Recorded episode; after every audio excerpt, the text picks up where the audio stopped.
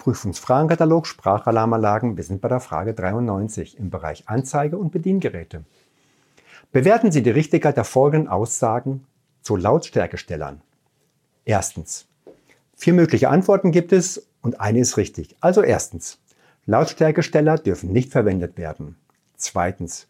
Wenn Lautstärkesteller eingesetzt werden, ist eine Überwachung der Lautsprecherlinie nicht notwendig. Drittens.